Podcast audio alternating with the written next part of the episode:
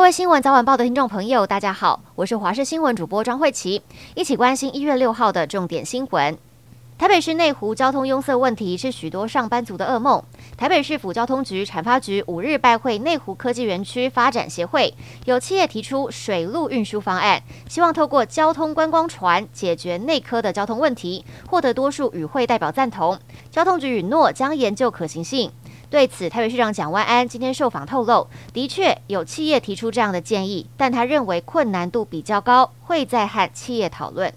中国春运将在明天起到二月十五号展开。中国官方预估，今年春运客流总量将高达二十一亿人次，比去年增加近百分之百，并指出今年春运人流高峰与疫情高峰重叠，是近年来不确定性最多、情况最复杂的一次春运。纽约时报报道，未来几周 Omicron 病毒恐怕将在中国农村蔓延，如此一来，疫情绝非部分人士所预料，只传一波就能结束。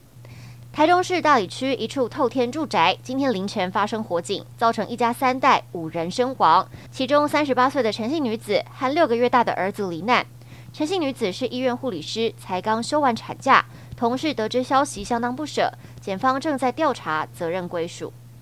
台南市议会正副议长贿选疑云涉案的渔会理事长林世杰是十一名被告中唯一未到案，检方因此发出拘票。林世杰今天在律师陪同之下前往台南地检署，南警立刻拘提侦讯，理清案情。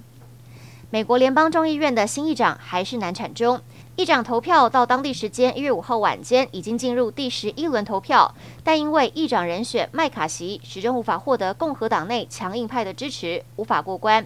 这是一百六十四年来历时最久的一次。选不出议长，众议院就无法履行任何重要职能，包含监督国家安全、调查政府不当行为及通过立法等。国会因而陷入瘫痪。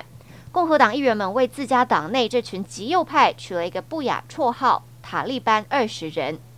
以色列一间网络安全监控公司宣称，他们掌握资讯，有骇客窃取超过两亿笔 Twitter 用户的电邮信箱，并把资料公布到一个网络骇客论坛。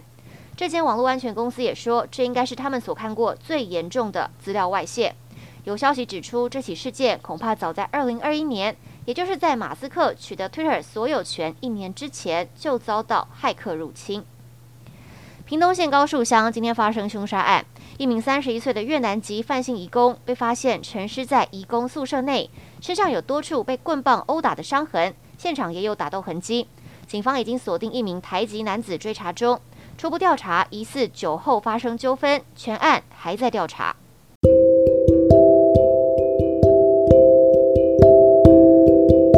以上就是这节新闻内容，非常感谢您的收听，我们下次再会。